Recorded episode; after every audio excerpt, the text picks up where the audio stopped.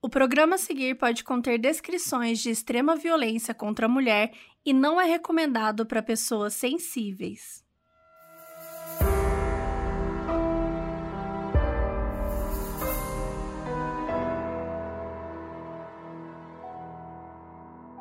Gary Heidnick viveu uma infância complicada em Ohio, nos Estados Unidos. Ele era de uma família que tinha muitos problemas e que os pais não eram felizes. Então, quando ficou adulto, o maior sonho dele era construir a sua própria família. Ele queria ter esposa, filhos, muitos filhos. Até aí, tudo bem. O problema foi que ele estava disposto a fazer coisas horríveis para conseguir isso. Eu sou a Mabê. E eu sou a Carol Moreira. E essa é a história de Gary Heidnick, o cordeiro assassino.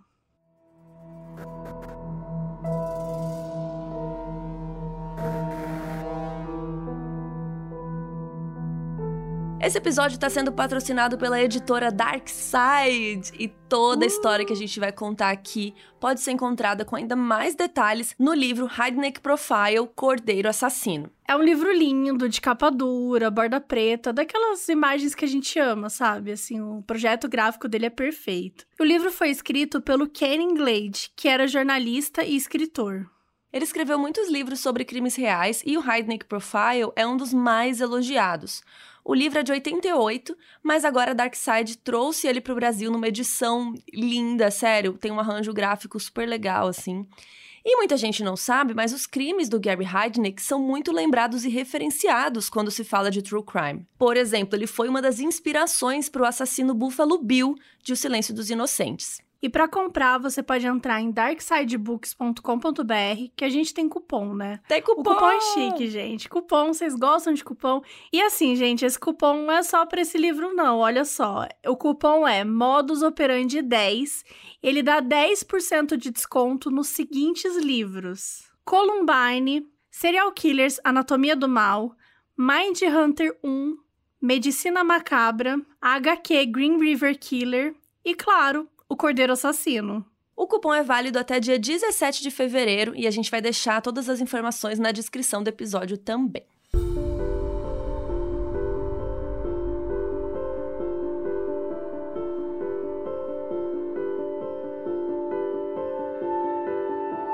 Gary Hardnick nasceu no dia 22 de novembro de 1943, em Cleveland, Ohio, nos Estados Unidos. O pai dele se chamava Michael e era ferramenteiro no bairro de East Lake.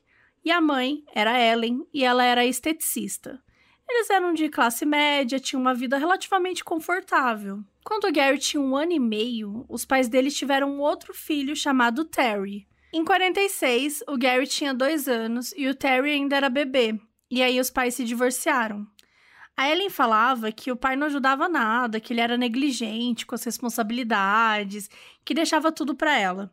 E já o Michael falava que ela era louca, que ela era bêbada. Enfim, eles ficavam trocando farpas. Michael, Ellen e os dois filhos só tinham uma coisa em comum: que nenhum deles era feliz. E aí você pensa que o divórcio resolveu as tretas, né? Divórcio é para isso. Só que não, gente. O Michael e a Ellen brigavam o tempo todo, mesmo depois de separados. Os dois irmãos também brigavam entre si, brigavam com os pais, principalmente o pai. Os dois queriam muito uma atenção, um amor dele, e ele estava longe de ser uma figura carinhosa, né? Ele era rígido e grosseiro. Durante a primeira infância, os irmãos ficaram morando com a mãe, que casou de novo, mas assim que o Gary começou a estudar, os dois foram morar com o pai. O Michael também casou de novo e as crianças achavam que a madrasta odiava eles. Ela era sempre muito indiferente, não criou vínculo nenhum. E o Gary tinha uma relação péssima com o pai dele. Teve uma vez que ele fez xixi na cama e o Michael ficou tão puto que fez ele pendurar o lençol com xixi pro lado de fora da janela do quarto para que todo mundo que passasse visse. Quando ele achava que o Gary estava fazendo muita coisa errada, o Michael literalmente pendurava o menino para fora da janela. Olha o absurdo. Tipo, pegava ele pelos tornozelos e ficava balançando o garoto de cabeça para baixo. E é claro que ele também batia nos dois filhos, né? Então ele era super violento. Na escola, as coisas não eram tão melhores assim. O Gary sofria bullying, ele era chamado de cabeça de melão pelos colegas porque achavam o formato da cabeça dele meio estranho. Mas mesmo assim, o Gary sempre foi muito independente, proativo, ele entrou para os escoteiros ele também sempre ficava buscando empregos de verão, né? Muito comum lá nos Estados Unidos, porque como as férias de verão duram três meses, aí eles arranjam os empregos de verão. E ele tinha duas obsessões. A primeira era o exército, ele sonhava em entrar no exército desde criança. E a segunda obsessão dele, gente, é famosa, todo mundo aqui tem. São as finanças. Todo dia ele lia o caderno de economia no jornal e ele jurava que um dia ele ia ficar muito rico. Na adolescência, ele até ia nos encontrinhos aqui e ali, namorava, mas como ele era muito tímido, as coisas nunca duravam. E aí, no nono ano, o Michael aceitou colocar o Gary no colégio militar lá na Virgínia. Ele estudou lá por dois anos, tinha notas excelentes. Mas, no fim do primeiro ano do ensino médio, ele desistiu do colégio militar e voltou para Cleveland de novo e estava lá morando com o pai, com a madrasta, e foi cursar ensino médio numa escola da região. Em novembro de 61, quando Gary completou 18 anos, ele imediatamente se alistou no exército e se mudou para Fort Leonard Wood, no Missouri. e ele abandonou o ensino médio. E aí, nessa idade, ele já tinha uma barba, ele era um homem branco, né? Ele tinha barba e ele tinha olhos azuis bem expressivos. No exército, o Gary se deu muito bem. Ele era considerado um excelente soldado, competente no trabalho, não se metia em confusão e o sonho dele era ser policial militar, mas para isso ele precisava ter 19 anos. Aí mandaram ele para uma base no Texas para ele receber outra especialização, a de paramédico. E ele sempre guardava bem o dinheiro que ele recebia. E aí, rapidamente, né, para ajudar ainda, ele começou um esquema de agiotagem. Então ele fazia uns empréstimos com juros para os colegas dele e aí ia lucrando, lucrando e ganhando mais dinheiro. Em maio de 1962, ele passou uma temporada na Alemanha, ele atuava como médico assistente e ele era muito bom nesse cargo. Nessa mesma época, ele fez o teste para concluir o ensino médio e ele tirou 96. Então recebeu o diploma, foi um notaço e tudo mais. Em agosto de 62, ainda lá na Alemanha, ele começou a ter umas tonturas, dores de cabeça e às vezes a visão ficava embaçada no olho direito. Ele tinha bastante mal-estar e ele vomitava o tempo todo e também tinha uma espécie de tique na cabeça. Um neurologista diagnosticou ele com transtorno de personalidade esquizoide, com uma suspeita de esquizofrenia, e receitou remédios bem fortes. E nessa mesma época ele começou a ter alucinações. Hoje em dia, esse diagnóstico já é meio questionado por outros médicos que acham que o Gary talvez não apresentasse o comportamento desse transtorno e alguns, inclusive, acreditam que ele só teve as alucinações porque os remédios fortes que estavam causando isso. Em novembro de 62, ele foi mandado de volta para os Estados Unidos. E em janeiro de 63, uma comissão do Exército analisou o diagnóstico dele e resolveu dar para ele baixa honrosa. O Gary ficou muito pistola porque o sonho dele era participar do Exército. E ele só tinha feito isso por 14 meses, né? Passou um pouquinho de um ano mas a comissão dispensou ele com uma pensão de 100% do valor que ele recebia. Após o exército, o Gary foi morar na Filadélfia, onde se formou em enfermagem e começou a trabalhar na área. E o Gary, como muita gente aí, gostava de dar os rolezinhos dele, gostava de namorar, de sair, dar uns beijos na boca, e ele se interessava mais por mulheres negras. E ele começou um caso com uma moça que era casada, e com ela ele teve uma filha. Mas depois ela se arrependeu e foi embora com o marido e levou a filha do Gary junto. Depois ele começou a namorar uma moça chamada Dorothy, que era 12 anos mais velha. Ela era considerada mentalmente incapaz e vivia em instituições. Eles ficaram juntos pela segunda metade dos anos 60 e parte dos anos 70 e chegaram até morar juntos. Só que o Gary batia nela. E em algum momento ela desistiu, foi embora e nunca mais voltou. Estima-se que ao longo da vida do Gary, ele foi admitido em mais de 20 hospitais sendo que a maioria das vezes foram nos anos 60. E ele era assim um enigma para os psiquiatras, porque ele sempre tinha comportamento imprevisível, então era muito difícil de diagnosticar. Nos anos 60, o Gary tentou tirar a própria vida várias vezes e de diferentes formas. Tentou intoxicação, bater com um carro de propósito, veneno de rato, e teve uma vez que ele ainda ingeriu cacos de vidro. O irmão Terry sempre levava ele para o hospital, e ele ficava internado na ala psiquiátrica. E o Terry também tinha vários impulsos suicidas, então um sempre estava levando o outro para o hospital depois desses eventos e tal. O Gary tinha manias muito específicas. Uma que vale comentar é que ele ficava mudo quando ele queria. Ele simplesmente parava de falar. Ele passava vários períodos assim, às vezes semanas. Ele até chegou a aprender línguas de sinais para se comunicar. Ele podia falar, ele só não queria e só ele decidia quando ele ia voltar a falar. Para piorar tudo, ele adorava fugir dos hospitais e os policiais sempre tinham que achá-lo e levá-lo de volta. Com o passar dos anos, ele recebeu vários tipos de diagnósticos: esquizofrenia, ansiedade, transtorno paranoide. Um teste diagnosticou que ele tinha tendência a se desassociar da realidade e a necessidade de estar em posição de autoridade. Uma vez a gente não sabe o que, que aconteceu, o motivo, mas o Gary pegou uma plana de madeira. Esse negócio é tipo uma máquina que trata madeira, tipo, cara, é uma máquina, um trambolhão, assim, um negócio grande. Ele pegou esse, essa plana ou plaina, acho que é plana, não sei como fala, nunca tinha ouvido falar nesse treco. Marceneiros, como que. Mandem aí mensagem pra gente. Gente, ele pegou esse treco e atingiu na cabeça do Terry, do irmão dele. Gente, esse negócio é muito pesado. E tem um treco afiado ainda. Imagina se, imagina se isso pega no olho. Enfim, quando o Terry se recuperou, ele perguntou: E se você tivesse me matado? E o Gary respondeu o seguinte: Eu teria colocado o corpo na banheira e derramado ácido em cima para dissolver os ossos. Teria que tomar cuidado na hora de misturar o ácido para não danificar o encanamento. Deixaria você lá por uns dois ou três dias, e se ainda sobrasse algum osso, eu ia jogar no compactador de lixo e depois ia espalhar por várias latas na vizinhança.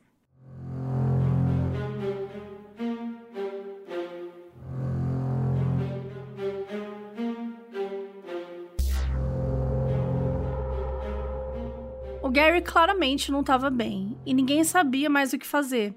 Ele saía entrava de hospitais psiquiátricos direto. Ele já estava mostrando que ele podia ser perigoso, né? Que ele podia colocar outras pessoas em risco. E a relação dele com os pais, mesmo depois de adulto, continuava muito ruim. A mãe dele, a Ellen, já tinha se casado quatro vezes com o passar dos anos, e alguns dos maridos dela eram negros. Então o Gary cresceu vendo a mãe com esses homens negros e não com o pai dele que era branco, e de certa forma isso causava raiva nele, uma raiva racista, né? Que não faz sentido nenhum, porque ele simplesmente. A mãe dele podia estar com outros homens brancos e daí, não era o pai dele do mesmo jeito. Mas enfim, ele era racista. A mãe do Gary também era alcoolista. E no fim dos anos 60, ela descobriu um câncer ósseo. Em maio de 70, ela resolveu tirar a própria vida. E ela bebeu um veneno e faleceu. O Gary, que estava com 27 anos na época, foi o responsável pelo pós-morte e ele decidiu que o corpo seria cremado e ele jogou as cinzas da mãe na catarata do Niágara. Depois disso, ele ficou com medo de tomar qualquer medicação que tivesse derivados de um componente lá do veneno que a mãe tomou. Na primavera de 71, o Gary, que nunca tinha sido um cara religioso, ele disse que foi visitado por Deus do nada, que pediu para ele fundar uma igreja para cuidar de pessoas com deficiências mentais e físicas. E ele fez isso mesmo, gente. Ele criou uma igreja chamada Igreja Unida dos Ministros de Deus e ele virou bispo. Pelo estatuto oficial da igreja, o bispo era quem decidia tudo sobre absolutamente tudo, sobre todos os âmbitos da igreja. Então ele tinha conseguido se colocar naquela figura de autoridade que ele tanto queria. Lembram que quando jovem o Gary era obcecado pelo mercado financeiro? Pois agora ele criou um canal, não, brincadeira, ele criou um canal no YouTube não, gente, com a igreja ele brilhou, porque ele começou a investir, ele começou com um investimento de 1.500 dólares, que lá para os anos 80 já era um patrimônio que valia 545 mil dólares. E ele dizia que Jesus sempre conversava com ele e dava conselhos financeiros. Nath Finanças chora. O que é sacanagem, né? Porque o cara é onipresente. Aí ele dá conselhos financeiros. Compra aquela ação daquela bolsa ali, ele tá vendo tudo. Então, mas por que que Jesus deu conselho para ele e não para os outros, né? Por que, que não deu conselho para eu ganhar na loteria, por exemplo? Pois é, né? talvez Jesus não esteja aí para você. Pois Fica é. aí o questionamento. Talvez eu precise fundar uma igreja não, pelo amor de Deus, chega de mais uma igreja à toa. Bom, por muitos anos a igreja foi envolta em mistérios, né, gente? Como é que ele conseguia tanto dinheiro? Se fazia lavagem, se tinha algum esquema por trás, se era realmente Jesus dando conselhos, ninguém sabia. Mas o fato é que o Gary realizava cultos e conseguiu atrair muitos seguidores, principalmente das pessoas com deficiência, que era o público-alvo dele lá desde o início. Em janeiro de 76, quando o Gary estava com 32 anos, ele alugou um cômodo na sua casa para uma inquilina. Um dia eles brigaram e tal, e como retaliação, o Gary desceu no porão e desligou a eletricidade. E aí o namorado da inquilina foi ver o que estava rolando, e quando desceu até o porão, o Gary estava lá com uma arma e disse: Eu acho que eu vou te matar e dizer que você era um ladrão. Gente, ele realmente atirou. Só que o cara se desviou e mesmo assim o tiro pegou de raspão na bochecha. O cara conseguiu desarmar o Gary, bater nele e tal, e aí veio a polícia e fichou o Gary por agressão e porte legal de arma.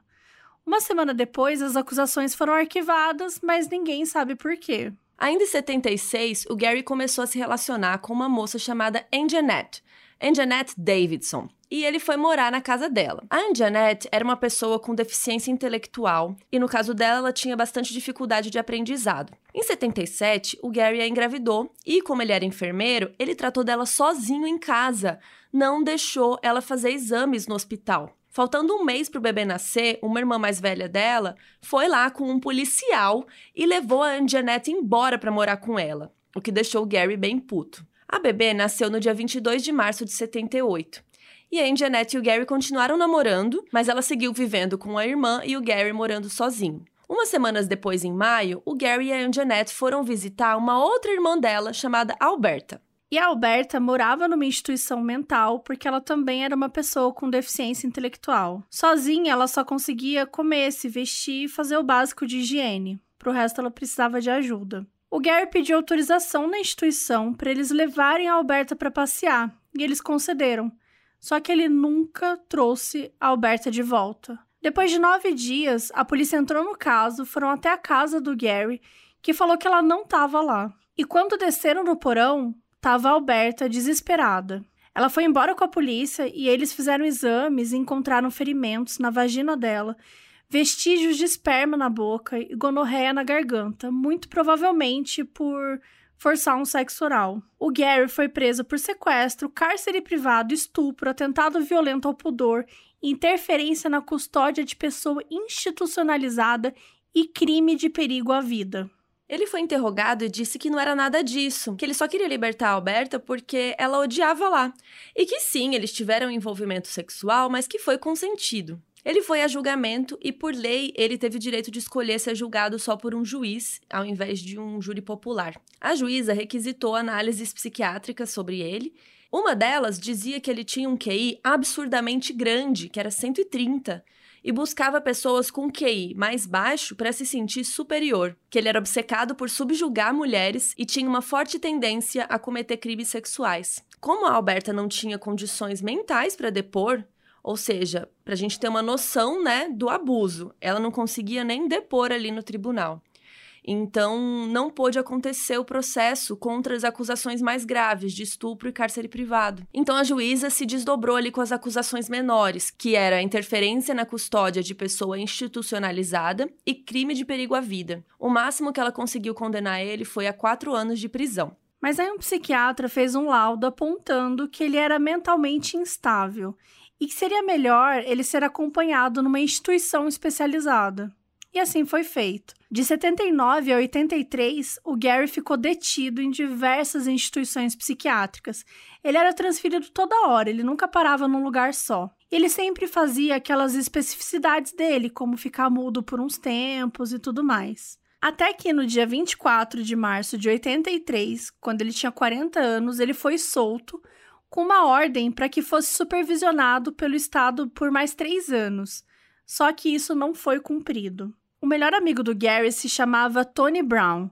Era um rapaz negro que ele conheceu na clínica de pessoas com deficiência intelectual. Os dois sempre tinham relações com as mesmas mulheres. Às vezes eram mulheres que eles conheciam em algum lugar, às vezes prostitutas que ambos pagavam, mas eles geralmente mantinham relações com as mesmas mulheres. Um deles transava com outra mulher e falava: Ah, você precisava conhecer o meu amigo, e coisas do tipo. Em 85, o Gary e o Tony se envolveram com uma mulher. E ela teve um filho do Gary, que ela deixou para adoção. Pouco tempo depois, ela começou a preferir o Tony e acabou se casando com ele. Os dois tiveram um bebê e viraram uma família. Mas não demorou muito para o Gary conseguir a sua própria esposa. Por meio de uma agência de relacionamentos, ele começou a trocar cartas não tinha Tinder naquela época, com uma moça chamada Betty, que era das Filipinas. Ela tinha vinte e poucos anos, enquanto o Gary já estava com 41, mas ele mentia para ela que ele tinha 36.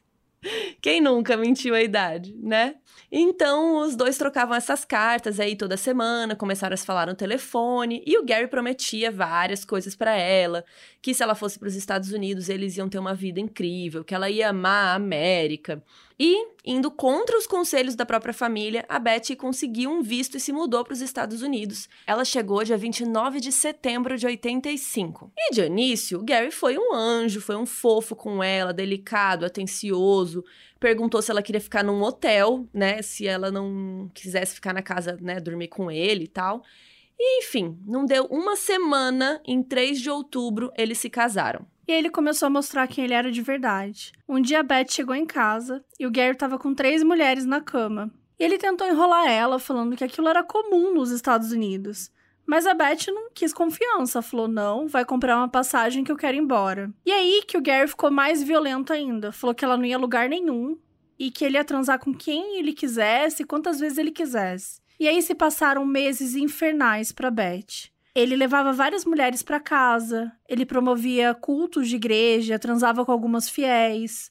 Quando a Beth ficava brava, ele agredia ela, obrigava ela a ficar vendo ele transar com outras mulheres. Em algum momento entre dezembro e janeiro, ela engravidou, mas ela não contou nada para ele. E aí no dia 12 de janeiro de 86, foi a gota d'água para Beth. Além de bater nela, o Gary também estuprou. E foi aí que ela decidiu que não podia mais ficar ali. Quatro dias depois, ela fugiu. Ela pegou o passaporte e um vestido, colocou dentro de uma sacola e colocou num canto fora da casa. E aí, mais tarde, ela falou pro Gary que ia sair, que ia fazer compras, pegou a sacola e fugiu, só com a roupa do corpo, e o passaporte e o vestido. Ela contou tudo na polícia e em 27 de janeiro, o Gary foi acusado de estupro, atentado ao pudor e agressão. Em março, rolou uma audiência preliminar para ver se o caso podia ir a julgamento. Mas a Beth não compareceu e, sem ela, o juiz se viu obrigado a arquivar as acusações. Na época que a Beth foi embora, o Gary, de uma vez só, tomou a dosagem de um dos remédios dele, que era para um mês e meio. Isso era como se fosse 40 vezes a dose letal. Ele quase morreu, mas ele se recuperou. Os vizinhos presumiram que ele fez isso porque ele estava com saudade da esposa, né? Ficou triste e tal. Em 15 de setembro, a Betty deu à luz a um menino chamado Jesse John e contou para o Gary por meio de um cartão postal. Como ela não tinha entrado com pedido de divórcio, oficialmente ela ainda era casada com o Gary. Ela continuou vivendo lá na Filadélfia e conseguiu que o Gary pagasse uma pensão alimentícia de 135 dólares. Felizmente, a Betty conseguiu ficar bem. Mas a gente não pode dizer o mesmo das outras mulheres que ainda iriam cruzar o caminho do Gary Heidnick.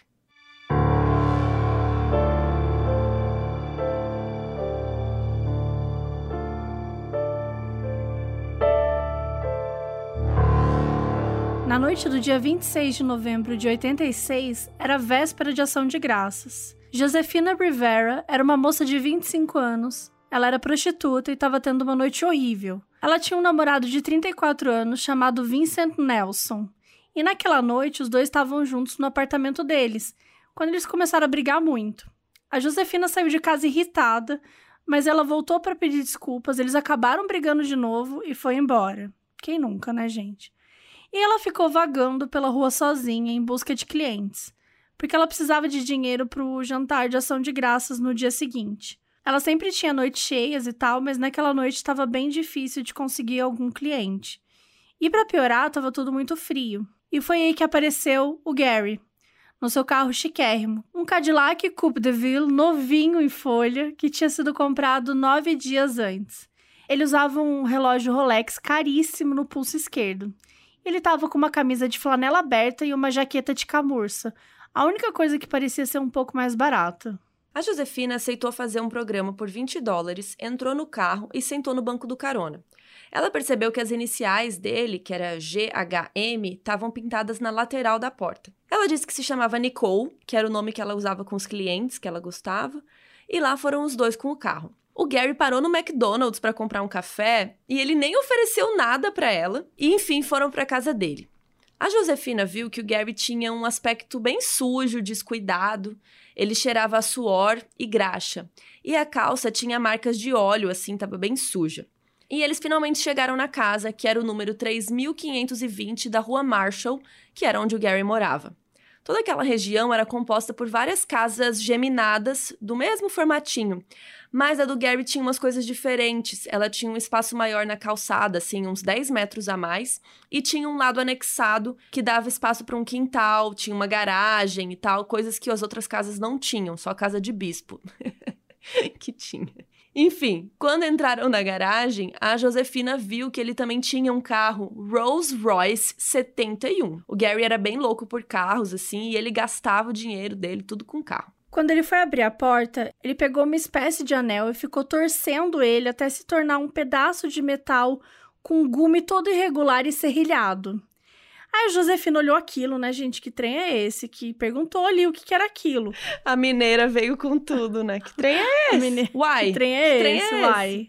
E ele explicou que era uma chave que ele mesmo fez para aquela fechadura, para ser a única chave do mundo que conseguisse abrir aquela porta. Ela achou isso muito esquisito ela foi ficando meio desconcertada. E depois que eles entraram na casa, ela começou a dizer para eles irem logo, tal, para tentar adiantar logo o programa. E ela mentiu falando que tinha três filhos que estavam lá na casa dela e que a babá ia embora meia-noite. Era verdade que ela tinha três filhos, mas eles nem moravam com ela, né? Ela estava inventando aquilo para tentar ir mais rápido porque o cara parecia bem estranho. O Gary fez uma cara de que não gostou, mas falou que ok, e os dois subiram pro quarto dele. E aí o Gary entregou o dinheiro para ela e ela já deixou na penteadeira. Eles transaram bem rápido e o Gary fazia sexo de uma forma muito violenta, mas sem emoção alguma. Assim que eles terminaram, a Josefina se virou para vestir. Quando ela estava colocando a calça, o Gary se aproximou por trás e ele começou a estrangular ela muito forte. Ela ficou desesperada e começou a sofrer asfixia. Ela disse que faria tudo o que ele quisesse e ficou implorando para ele não machucá-la. O Gary soltou e mandou ela botar as duas mãos para trás. Ele a algemou e depois desceu com ela para o térreo. Ela estava nua da cintura para baixo. Quando eles já estavam no andar de baixo, o Gary abriu uma porta com um lance de escadas que levava para um porão. As escadas eram bem estreitinhas assim e não tinha corrimão, e os dois desceram. A descida levava a uma sala bem fria e bem mal iluminada, cheia de poeira e mofo. O Gary fez a Josefina andar até um colchão velho no canto e ele pegou um instrumento que se chama braçadeira para exaustor, que é tipo um, tem um formato de uma letra U e ele é usado por mecânicos para fixar na parte de baixo de um carro para dar apoio para o escapamento, uma coisa assim. Enfim, ele botou uma braçadeira em cada tornozelo da Josefina e usou os parafusos e correntes para colar as braçadeiras na parede, então ela não conseguia se mover muito. E depois que ele terminou tudo isso, ele mandou a Josefina sentar, deitou no colo dela e dormiu.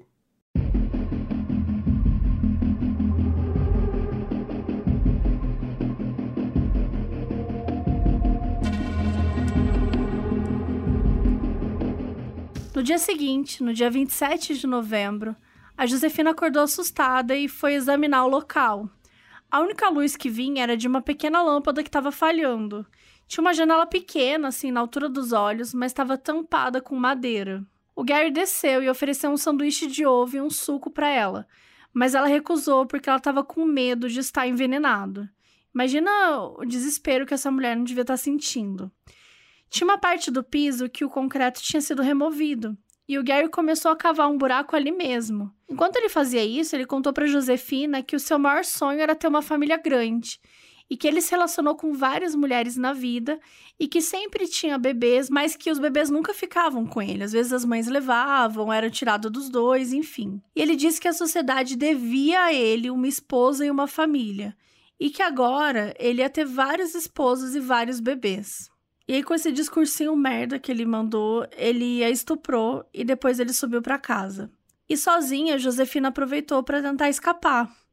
Ela conseguiu soltar o pé esquerdo, pegou um taco de bilhar que estava ali perto e conseguiu tirar a madeira da janela. E ela começou a gritar socorro várias vezes, mas ninguém ouviu. Aí o Gary voltou e jogou ela no chão. Ele tirou ela do daquela mecânica lá que ela estava presa e jogou no buraco que estava cavando, que ainda estava pouco fundo. Ele tapou ela ali toda apertada e deixou ela lá por 27 horas. Quando ele voltou, já era dia 29 de novembro. Ele tirou ela de lá e, para surpresa da Josefina, ele trouxe outra prisioneira. Era uma mulher chamada Sandra Lindsay, que tinha 25 anos, que nem a Josefina. O Gary aprendeu e depois deixou as duas sozinhas. A Sandra contou para Josefina que conheceu o Gary anos atrás no Instituto Elvin, para pessoas com dificuldades físicas e mentais. Eles tinham transado às vezes com o passar dos anos e a Sandra chegou a engravidar do Gary por acidente, mas ela fez um aborto. E agora, o Gary dizia que ela não cometeria o mesmo erro, que dessa vez ela teria um filho dele, sim. Durante o dia, o Gary ficou cavando ainda mais o buraco, estuprou as duas. E como o Gary já conhecia a Sandra, né, a irmã dela apareceu na casa dele e de outras pessoas do instituto procurando informações. O Gary falou que ele não sabia onde ela estava e depois obrigou a Sandra a escrever uma carta para a mãe dizendo: "Mamãe querida, não se preocupe, vou ligar para você". E o Gary postou essa carta em Nova York e enviou como se tivesse sido de lá, né? Então, para a família dela achar que ela tinha fugido para Nova York. Durante dezembro, todo dia ele levava café da manhã para as duas, para Josefina e para Sandra. Podia ser mingau, biscoito ou pão. No jantar, sempre arroz e salsicha murcha, muito raramente algum frango frito de fast food. Durante a tarde, ele sempre cometia os abusos. Estuprava uma, às vezes as duas. E era sempre igual. Ele obrigava elas a fazer sexo oral nele, depois a penetração. Ele nem se interessava tanto pelo prazer. O importante para ele é que elas engravidassem. A família da Sandra não se convenceu com a carta de Nova York e a família suspeitava muito do Gary. Eles contaram a situação para a polícia, mas o Gary mandou mais duas cartas em dezembro e a polícia estava bem de boa, achando que era só uma mulher fugitiva. Eles nem ligaram, nem trataram o caso com prioridade. A mãe da Sandra sabia o nome e o endereço do Gary, só não sabia o sobrenome. Então a polícia pediu o sobrenome para um amigo dele, o Tony Brown, que era aquele amigo íntimo do Gary, também era do instituto e tudo mais. O Tony soletrou o nome do Gary errado de propósito para a polícia. Ele soletrou que era Heydake, ao invés de Heidnik. Então eles não conseguiram achar nenhum Gary com esse sobrenome errado, né, no sistema. Se tivesse o sobrenome certo, eles iam encontrar uma extensa ficha sobre o Gary. E aí, no dia 22 de dezembro, o Gary arrumou uma nova vítima. Era uma jovem de 19 anos chamada Lisa Thomas. Ela tinha abandonado a escola no ensino médio depois de engravidar e tal, e vivia com a mãe dela e com a criança. E o Gary ofereceu carona para ela na rua, achando que ela era prostituta. Quando ela disse que não, ele se desculpou e começou a ser super gentil, simpático com ela, levou ela no McDonald's, até convencê-la a ir para casa dele. E quando chegou lá, ele embebedou, estuprou e depois levou para o porão. E assim ele terminou o ano com três prisioneiras. Em janeiro, o Gary sequestrou mais duas moças: a Deborah, que tinha 23 anos, e a Jacqueline, que tinha 18. Importante a gente mencionar que todas essas moças eram negras. Como a Josefina era a que estava ali há mais tempo, ela começou a criar meio que um papel de liderança entre as prisioneiras. Então, ela ia dizendo as coisas que elas estavam precisando e tal. Foi assim que elas conseguiram que o Gary botasse um banheiro químico no porão e começasse, às vezes, a levar uma por uma para casa para tomar banho lá na banheira. Levava elas algemadas. Mas ele não gostava do senso de união que elas estavam criando, né? Então ele começou a colocar uma contra as outras.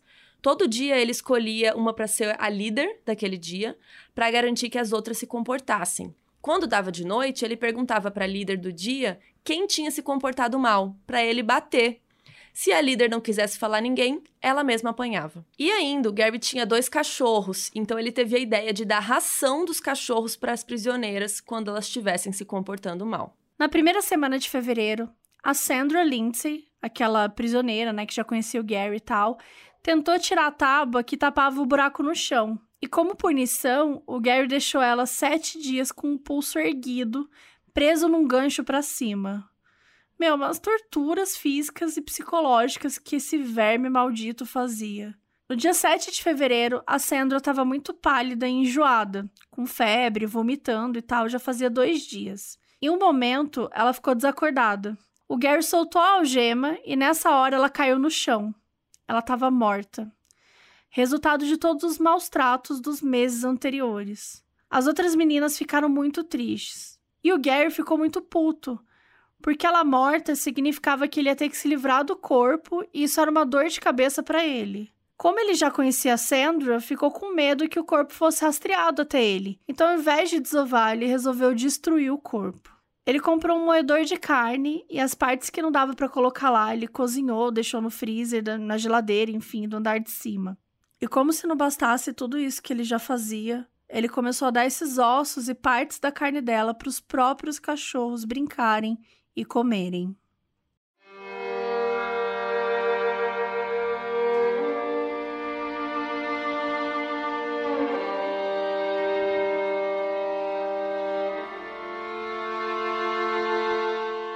Nessa época, todos os vizinhos do Gary estavam preocupados com ele. Porque lembra que alguns meses antes, em 86, ele tinha tomado uma dose absurda de remédio lá por causa da Betty, né, que tinha ido embora? Então, em fevereiro de 87, no dia 10, os vizinhos estavam muito angustiados porque estava saindo um cheiro podre muito forte da casa dele. Cheiro que a gente sabe que era o corpo da Sandra sendo cozinhado. Os vizinhos ficaram com medo que o Gary tivesse morrido e que o corpo dele tivesse ali apodrecendo, né? Então eles resolveram ligar para a polícia porque eles bateram na porta e ele não atendia. Então veio um policial que estava fazendo ronda ali na região.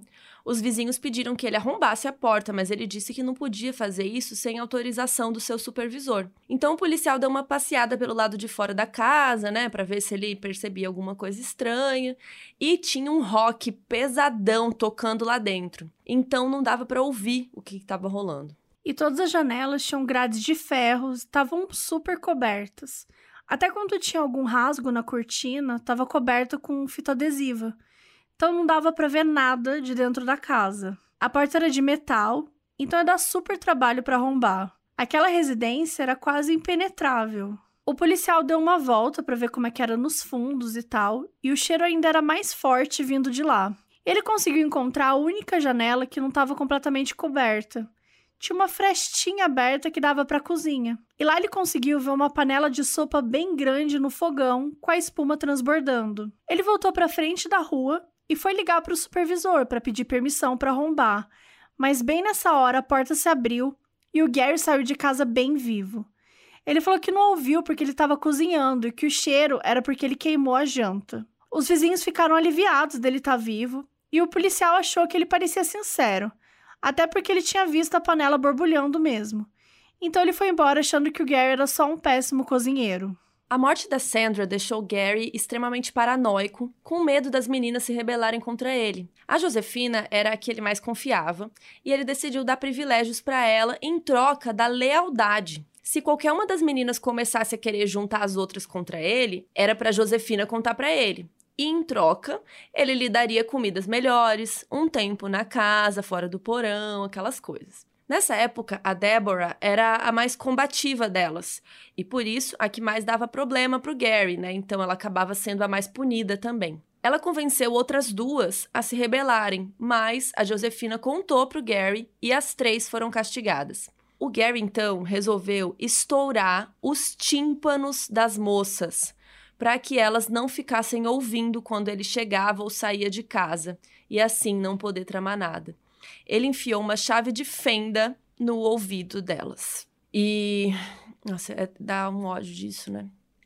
Enfim, um dia, quando a Deborah estava bem afrontosa, assim, ele levou ela para andar de cima, mostrou a cabeça e as outras partes da Sandra no freezer e falou que se ela continuasse assim, ela ia ser a próxima.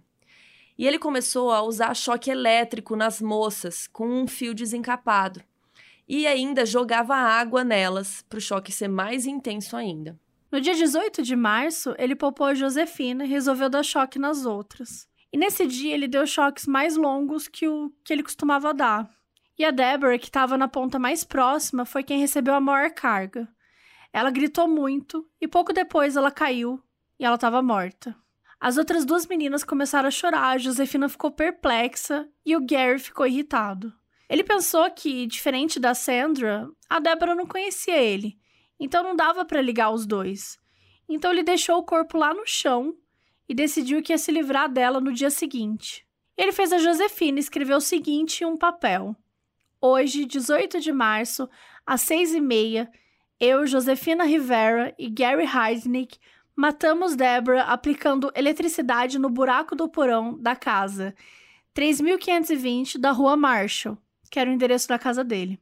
O Gary fez ela assinar o nome, assinou o dele e fez as outras duas assinarem como testemunhas. Cara, puta que pariu, mano. Que surto é esse? Sério? Não, o que que Tipo significa? assim, você prende as pessoas. O que, que isso significa? Um A assassino polícia vai olhar. colher a, a assinatura, vai levar no cartório, vai autenticar. Mano, que cara doente. Que ódio, que ódio, que ódio. Desculpa, gente, eu me, me exaltei que tá muita, dá muita raiva. Enfim, e por que, que ele fez tudo isso? Porque se um dia a Josefina quisesse ir lá na polícia, ele ia ter uma prova escrita de que ela tinha sido cúmplice. E pra ele era uma grande garantia essa palhaçada que ele fez. Então, por conta disso, ele mandou a Josefina subir para casa pela primeira vez em quatro meses, deixou ela tomar banho e colocar uma roupa nova. Então, retribuiu a lealdade dela, levando para jantar fora. Durante a semana de 18 a 23 de março, a Josefina foi ganhando cada vez mais a confiança do Gary. Eles começaram a sair juntos quase todas as noites, iam no McDonald's, iam jantar. Ela ia com ele para comprar as coisas dos carros lá que ele amava. E a Josefina amava peruca, então o Gary comprou uma peruca nova para ela. E na casa, ela passou a ficar mais tempo na parte de cima do que no porão. E eles transaram. Ela fingiu ter interesse nele para ele realmente acreditar que, né, não, ela gosta de mim, certeza. O Gary resolveu enterrar o corpo da Deborah numa área de mata chamada Descampado dos Pinheiros, que ficava lá em New Jersey. A Josefina foi com ele e viu tudo. Na noite do dia 23 de março, os dois saíram de carro em busca de uma nova vítima. Eles encontraram uma moça que era prostituta. Ela tinha 24 anos e se chamava Agnes Adams. E ela já era conhecida deles. Ela e a Josefina já tinham trabalhado juntas numa boate de striptease e o Gary já tinha feito programa com ela uns meses antes. Então eles deram carona para Agnes e levaram ela para casa do Gary. E lá ele fez todo aquele modus operandi dele, levou pro quarto, fez sexo, estrangulou e levou pro porão. Foi aí que a Josefina decidiu que era o momento de tentar salvar a si mesma e todas as outras mulheres. No dia 24 de março, uma terça-feira, ela se ofereceu para ajudar ele a pegar outra garota, mas pediu para ela passar em casa para ela poder rever a família. Afinal de contas, né, ela estava presa há quatro meses, desde novembro, então ela queria tranquilizar eles para não levantar suspeitas. O Gary ficou pensativo, mas ele acabou aceitando. Porque ele tinha aquele papel, né, gente, que provava tudo, que ela tinha escrito dizendo lá, assinando com as testemunhas. E aí ele deixou ela em casa de noite e combinaram de se encontrar meia-noite em outro lugar para eles irem atrás de uma nova garota. E quando o Gary deixou ela lá, ela andou quatro quadras e foi até a casa do namorado. Lembra aquele namorado que ela brigou, saiu do apartamento tal, e aí foi sequestrada? Esse aí. Ela bateu na porta e quando ele atendeu, ela começou a despejar tudo de uma vez. Que ela foi sequestrada, que morreram outras garotas, como ela tinha chegado ali, tudo, né? Ela foi despejando todos os traumas que ela tinha vivido nesses últimos meses. E aí o namorado dela não acreditou, ele tava achando muito bizarro. Mas ela tava tão desesperada que ele chamou a polícia. Chegaram dois policiais que também acharam a história bem estranha, mas ela mostrou todos os machucados, a marca das correntes no tornozelo, e aí finalmente eles acreditaram. Gente, sério, assim, não é, não é o papel da polícia acreditar ou não numa história. Tem que ir lá checar. Tipo assim, vai checar, caralho, sabe? Tipo, é umas coisas que tem que passar, que as vítimas precisam passar. Você acha que alguém gosta de contar uma história dessa? Imagina a vergonha que ela não deve ter sentido. Não, e ela tava na euforia ali de tentar, né, aquela coisa no, no instante que ela conseguiu fugir, sabe? Com certeza ela tava falando tudo Exatamente. embolado, mas né, não dá. Enfim, então a Josefina contou onde era o ponto de encontro que ela tinha combinado com o Gary e os policiais foram pra lá. E aí eles foram por trás e avistaram o Gary no carro, se dividiram e cada um foi para um lado. Um deles chegou no carro já apontando a arma para a janela do motorista e o Gary falou: "Oi, policial. Ah, é porque eu não paguei a pensão? Isso é a pensão lá da Beth, lembra que ele obviamente não estava pagando porque ele é um lixo. Os policiais mandaram ele sair do carro, algemaram e falaram que ele estava preso por sequestro, estupro e assassinato. Que é um pouco estranho, né? Porque já tá dando as acusações assim. Não, e assim, eles não investigaram nada. Tipo assim, a polícia, ela, ela não acreditou na mulher, aí ela acreditou, aí ela foi lá e prendeu o cara por tudo, sem investigar. Quer dizer, calma lá, bem, calma lá, tá Beth. tudo errado, né?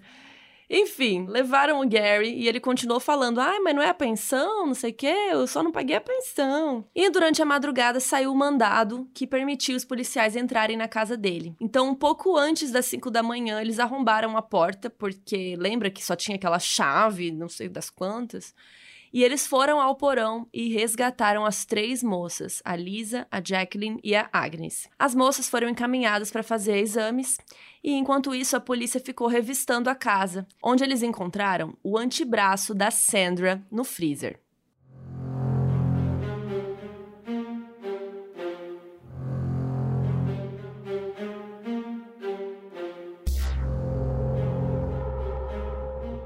Naquele mesmo dia, gente, a mídia foi loucura. Tinha tantos elementos sensacionalistas, né? Dinheiro, religião, prostituição, sequestro, que os jornais ficaram enlouquecidos, eles nem sabiam que enfoque que eles davam. As matérias ficaram enormes, o país inteiro só falava disso.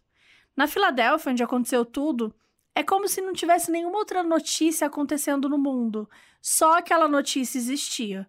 Foram dias inteiros da mídia falando só sobre isso. Ao todo, o inventário na casa do Gary levou 11 dias para ser feito, de tanta coisa que a polícia encontrou lá. E só para mencionar algumas: roupas ensanguentadas, sacola com ossos, serras. E no quintal eles encontraram enterrados os ossos da Sandra e o esqueleto de um gato. Aquele amigo do Gary, o Tony Brown, ele deu depoimento na polícia e contou que na época que ele tinha morado junto com Gary, o Gary tinha matado uma prostituta no porão. Ele também falou que estava com ele no porão no dia que a Sandra morreu e descreveu certinho como que ocorreu a morte, em que posição que ela caiu. E que depois ajudou o Gary a subir com o corpo e que o Gary violou sexualmente o cadáver. Mas aí tinha um problema, né? Porque vocês sabem que ele, ele não estava. Ele simplesmente não estava no porão naquele dia.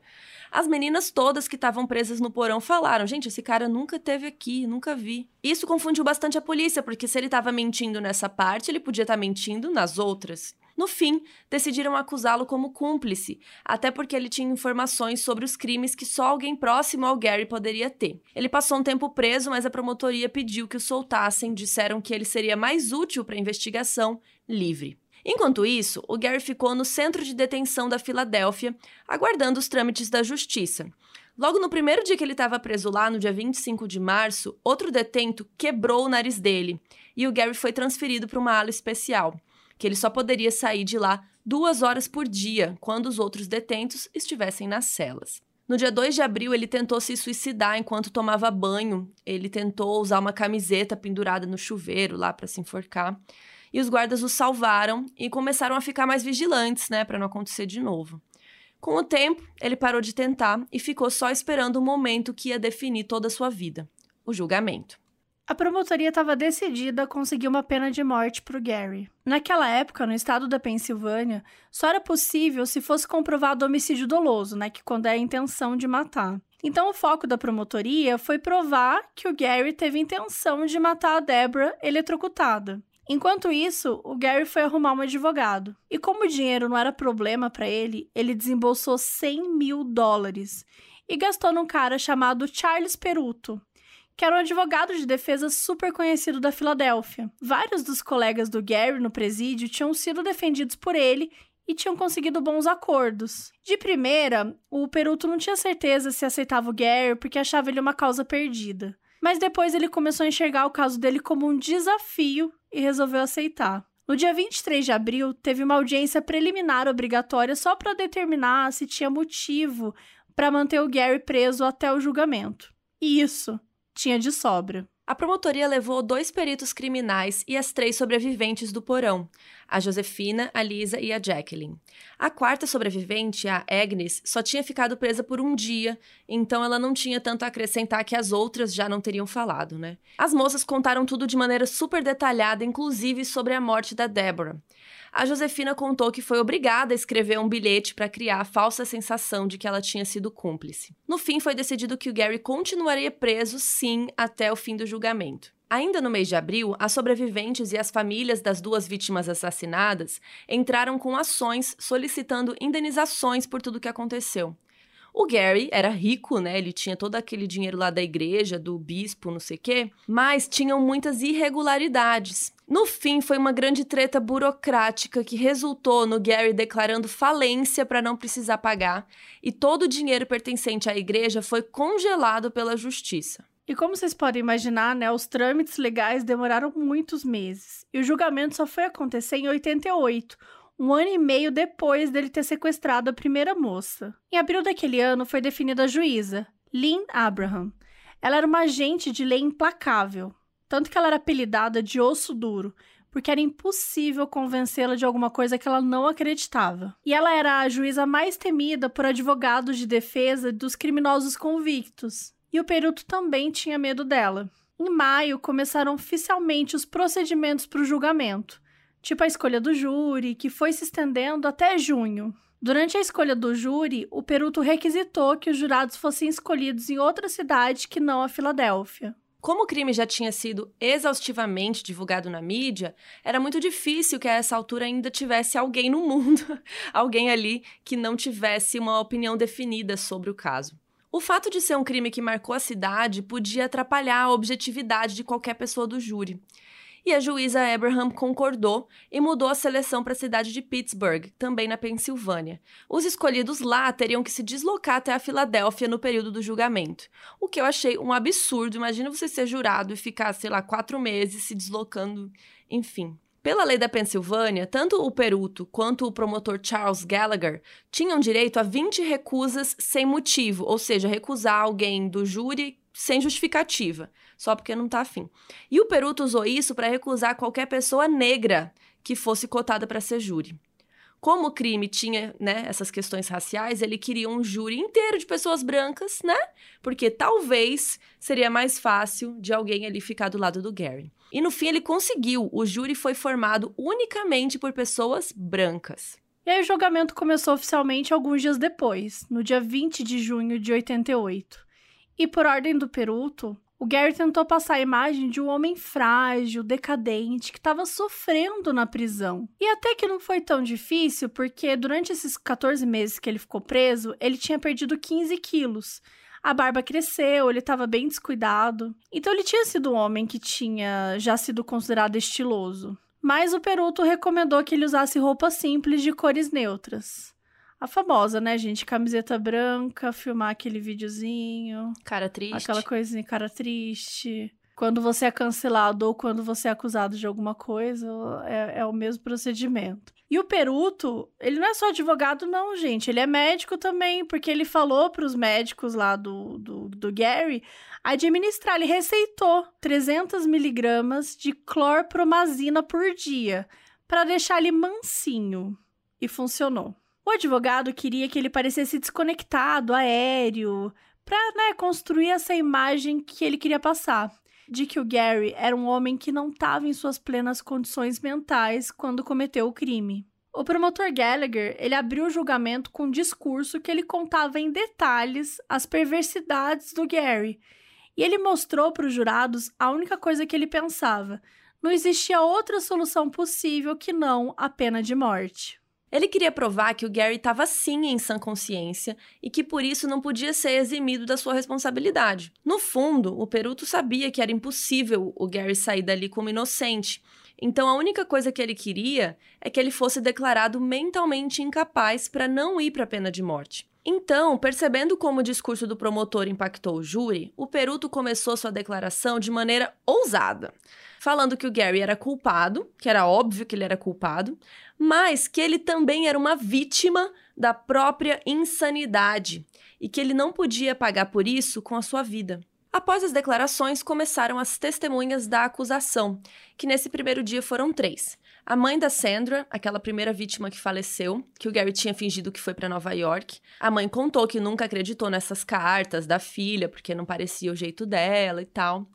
Também teve o policial que investigou o desaparecimento da Sandra e ele admitiu que ele foi negligente com a investigação porque ele acreditou nas cartas, né?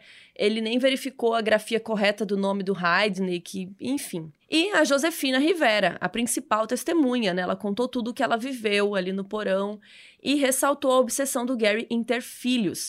O testemunho dela levou três horas. No segundo dia, que era 21 de junho, a Josefina continuou e terminou o depoimento. E depois vieram mais cinco testemunhas de acusação: o policial que prendeu Gary, um policial que interrogou a Josefina e as outras três sobreviventes do porão, a Lisa, Jacqueline e Agnes. E todas as vítimas contaram histórias semelhantes sobre as más condições que elas estavam ali, né, presas no porão, e como que o Gary abusava sexualmente delas a todo momento. E na hora de interrogar as vítimas, o Peruto fez perguntas que davam a entender que a Josefina era uma cúmplice do Gary, porque para ele isso diminuiria a carga das ações dele. E o mais próximo que ele conseguiu foi quando a Lisa disse que foi ideia da Josefina dar choques elétricos nas outras. E nessa hora, o Peruto perguntou: então a Josefina estava ajudando a estimular uma mente doentia? Mas aí o Gallagher gritou objection, né? Objeção, e a juíza concedeu. E o Peruto não pôde mais criar essa historinha aí.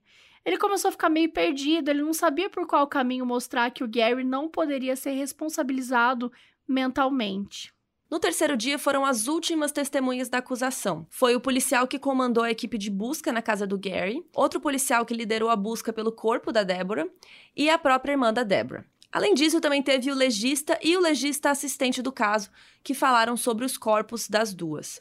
Sobre a Deborah, eles confirmaram a morte por eletrocução e falaram que o cadáver tinha mais pele do que corpo, e isso ocorre em casos de perda excessiva de peso muito rápido, porque não dá tempo da pele se adaptar a essa nova forma corporal. Essa característica do cadáver comprovou que a Débora estava passando fome. Sobre a Sandra, eles contaram que encontraram pelos de cachorro grudado em algumas partes do corpo, o que comprovou que o Gary realmente dava as partes para os cachorros comerem. E assim terminaram as testemunhas da acusação. Ao todo, a promotoria apresentou quase 200 evidências, incluindo fotos do local e do corpo de Deborah.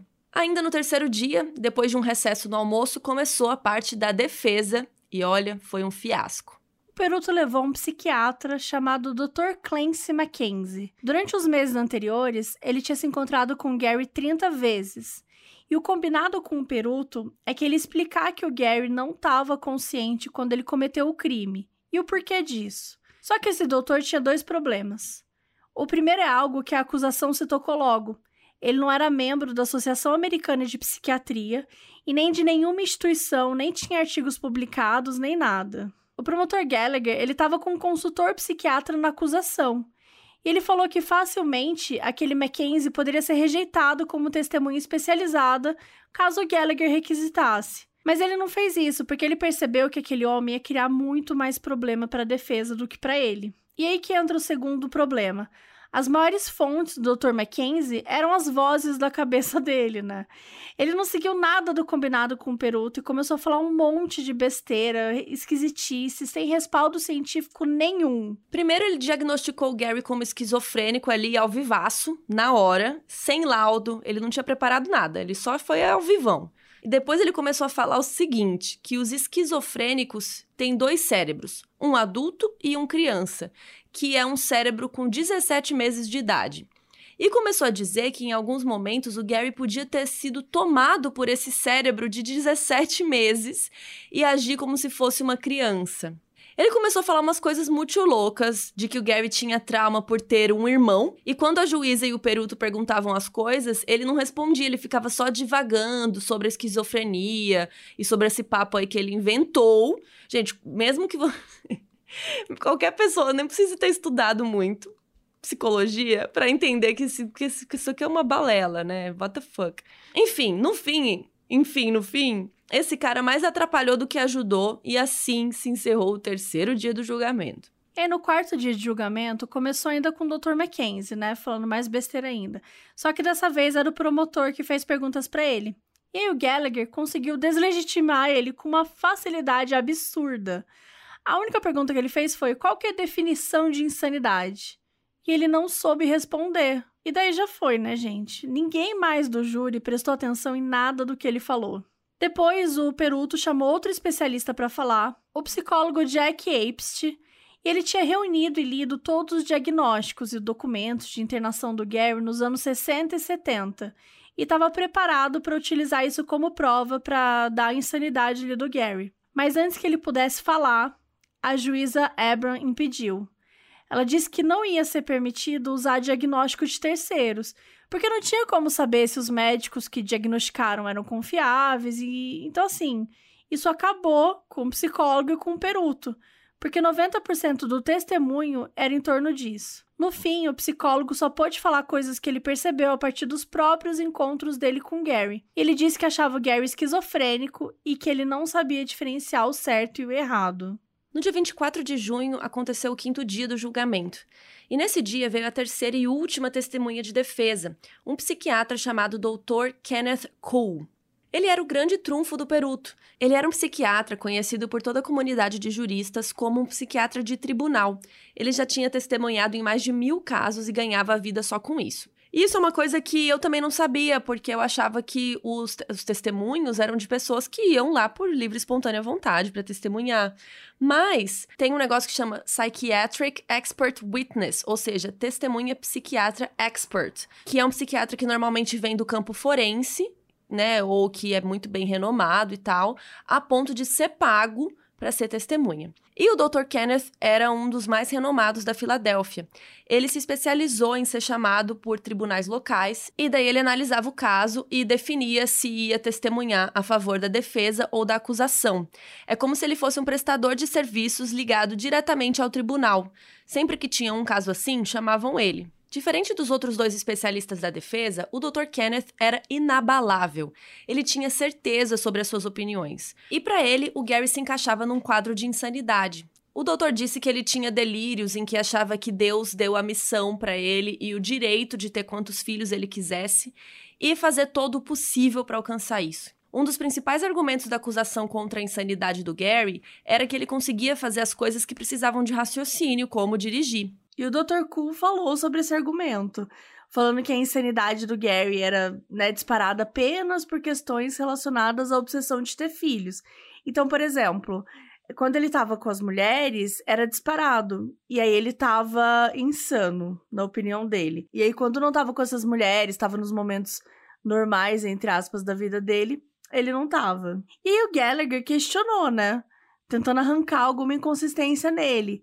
Mas o Dr. Ku era realmente inabalável, ele continuou firme com essa opinião. E com isso, acabaram as três testemunhas de defesa. Aí teve um recesso e depois disso começou a réplica da acusação. O Gallagher chamou um psiquiatra chamado Robert Sadoff, que também era super conhecido e conceituado. O Dr. Sadoff explicou que, do ponto de vista dele, o caso do Gary era de esquizofrenia mas que ele não conseguiu detectar algo que indicasse que ele estava desprovido da capacidade de analisar se o que ele fazia era certo ou não.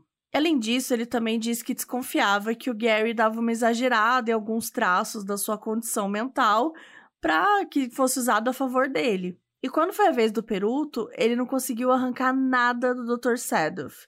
Ele estava confiante. O Gary Heidnick tinha noção da gravidade dos seus crimes e os escolheu cometer mesmo assim. E aí, com o fim do depoimento, a juíza declarou recesso do julgamento e todos partiram para o fim de semana. Passaram dois dias e retomaram o julgamento na segunda-feira, para o sexto dia.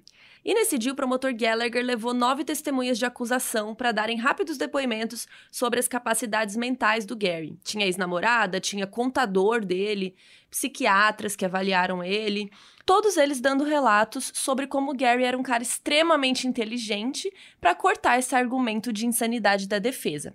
O corretor do Gary falou que ele era um dos clientes mais inteligentes que ele já teve, com uma capacidade de raciocínio numérico e econômico muito impressionante. Uma psicóloga forense que tinha testado o QI do Gary disse que ele atingiu 130 duas vezes, que ele tinha inteligência acima da média de um adulto. Com esses relatos, ficou bem difícil para o júri acreditar que o Gary pudesse tomar qualquer decisão sem pensar direito antes. No dia 28 de junho, o último dia do julgamento, o Peruto trouxe o Dr. Cool de volta para perguntar que diabo que aí tinha a ver com esquizofrenia.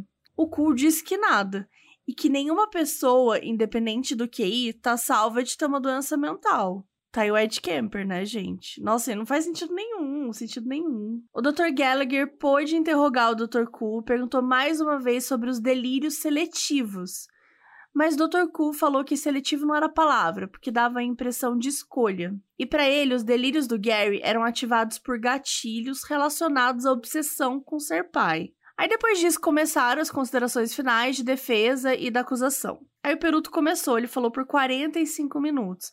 E ele falou que o julgamento não era sobre se o Gary era ou não culpado, e sim sobre o nível de culpabilidade dele. Disse que a tese da acusação não fazia sentido, que se o Gary tivesse mesmo fingindo ter algum distúrbio mental, é uma mentira que ele teria que ter sustentado por 25 anos e ter convencido todo mundo disse que para uma pessoa cortar os pedaços de um cadáver, ela só pode estar tá louca, que ele era louco e que devia ser tratado como tal e não como cruel. Depois, o promotor Gallagher discursou também por 45 minutos e disse para o júri se basear no bom senso, que o Gary emboscou todas as seis mulheres de maneira planejada, as atraiu para casa dele com estratégias de manipulação, depois estuprou e as torturou de maneira premeditada. Depois disso, o júri se dirigiu a uma sala própria para deliberar.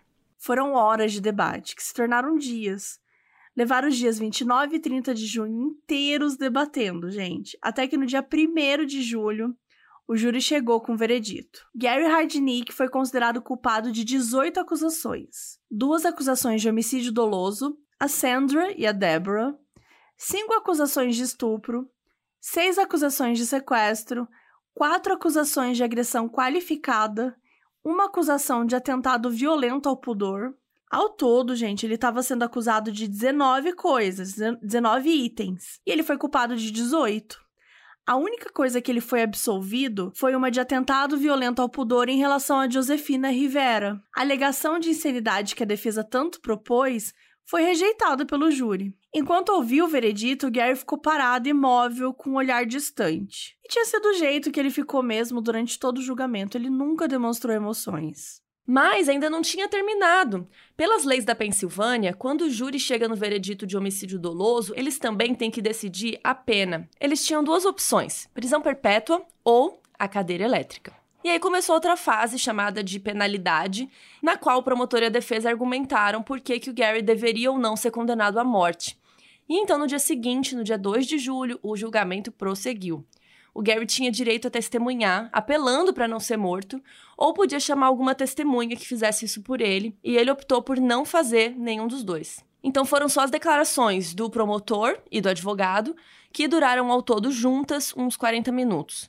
E depois disso, o júri se retirou para deliberar e, em menos de duas horas, voltaram com o resultado.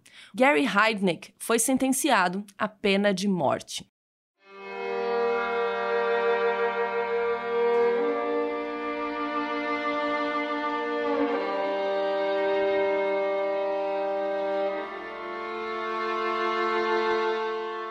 A juíza oficializou a sentença e determinou que a pena deveria ser cumprida em três meses. O Gary foi encaminhado para o Instituto Correcional Estadual de Pittsburgh. Enquanto ele estava no ônibus, ele foi deixado sozinho com outros detentos, assim, alguns minutos, e os caras agrediram ele. E foi aí que definiu-se que o Gary não podia ficar na mesma área do presídio que os outros. Então ele foi posto numa cela especial pequena, mas só dele. E ele foi visitado por uma única pessoa, a sua ex-esposa, a Betty, junto com o filho deles. Vários repórteres imploraram por entrevistas, mas o Gary recusava todas. E mesmo preso, ele continuou a receber a pensão dos veteranos, que ia para uma conta sob controle dos tribunais, e ele não podia usar. Cansado, só restava para o Gary uma única opção: aguardar a morte. Isso chegou depois, 11 anos depois. Sim, gente, ele estava previsto para morrer três meses depois, mas isso simplesmente não foi cumprido. E a gente sabe, né? Muitos presos no corredor da morte ficam lá anos e anos esperando até o dia chegar. No dia 6 de julho de 1999, o Gary Michael Hardnick foi executado com uma injeção letal. Ele morreu sozinho, e de certa maneira da mesma forma que ele viveu. E no momento que a gente está gravando isso, em 2022, ele foi a última pessoa que foi executada na Pensilvânia. Depois que o Gary foi condenado, jornalistas entraram em contato com o pai dele e perguntaram se ele queria saber sobre o veredito. E ele falou que não queria saber de nada, que não se importava e que só queria que deixassem ele em paz. O advogado Peruto nunca perdoou a juíza Abraham pelo que ele considera ter sido uma grande preferência dela pela promotoria no tribunal. Ele deu diversas entrevistas dizendo que se tivesse tido qualquer outro juiz, ele teria ganho o caso. Oi? Todas as quatro sobreviventes do porão, além da ex-esposa do Gary, a Betty, se juntaram e contrataram um time de advogados incrível que conseguiu liminares que protegem elas da mídia, para elas não serem assediadas por repórteres o tempo todo. Como a gente citou no início, a história do Gary Heidnick foi tão marcante que serviu de inspiração para outras obras. O autor Thomas Harris escreveu O Silêncio dos Inocentes, como vocês sabem, e o Gary foi uma das inspirações para escrever o personagem do Buffalo Bill, que também mantinha meninas jovens presas num tipo de porão, num buraco. E mais uma vez, a gente precisa falar, gente, leiam um livro da Dark Side. Sério, Hide Nick Profile, O Cordeiro Assassino, é o livro da Dark Side. E assim, ele é muito incrível e ele é super, a história é super fluida. E ele intercala os crimes do Gary com a história da vida dele. Então a gente vai desvendando ele aos pouquinhos, como se fosse um grande quebra-cabeça. E também tem mais detalhes do julgamento que a gente nem conseguiu trazer tudo aqui, porque lá é muito detalhado. E no site modusoperandipodcast.com, a gente colocou uma reportagem, vídeo mais recente que está relembrando os crimes dele, entrevistando vítimas e pessoas envolvidas no caso. Infelizmente, ele está todo em inglês, mas mesmo que você não entenda, é legal para você ver as imagens do arquivo do porão, dele sendo preso, enfim, algumas imagens aí do, né, da história toda que a gente contou. Até hoje, existem muitos mistérios sobre o Gary. Com tantos diagnósticos que ele recebeu durante a vida, é difícil entender exatamente o que ele tinha e em qual nível. Foi encontrado um rascunho de 12 páginas escrito por ele, com o pseudônimo de Gary Bishop, Lembrando que bishop em inglês é bispo, e ele era bispo, né? Então, esse texto era o primeiro capítulo de um livro que seria chamado Novela da Rua 40 ou A Vida na Via Lenta, que ele estava escrevendo, e era dedicado a alguém chamada Shirley Carter. O rascunho tinha a história de um homem que, depois de quatro anos em um hospital para criminosos insanos, voltava à sociedade, reencontrava sua ex-namorada e fazia amizade com um gato de um amigo com quem foi morar. As páginas foram consideradas bem desconexas, ninguém conseguiu entender muito bem esse negócio do gato, se é uma metáfora, o que que raios o Gary estava pensando para esse livro. Vários especialistas analisaram esse rascunho procurando pistas ou alguma coisa que desse mais informações sobre o estado mental do Gary, mas ninguém conseguiu uma resposta boa. Gary Heidnick foi um homem com uma vida à margem da sociedade, às vezes por destino, às vezes por opção. Ele destruiu muitas vidas, muitas famílias que nunca se recuperaram, duas jovens que foram mortas e outras que ficaram traumatizadas para sempre.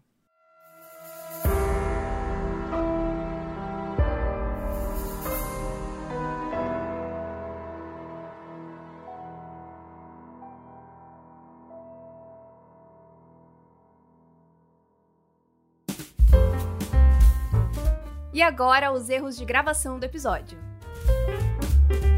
Durante a primeira infância, os irmãos. Irmãs. Irmãs.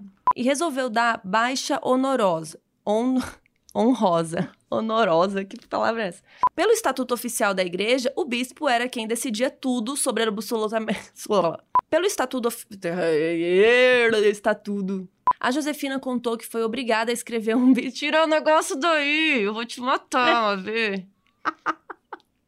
Que inferno, Amiga, fica acendendo e apagando. isso, desculpa. Gente, eu vou falar aqui pra pôr, no, pra pôr nos, nos créditos. Põe aí, Nath.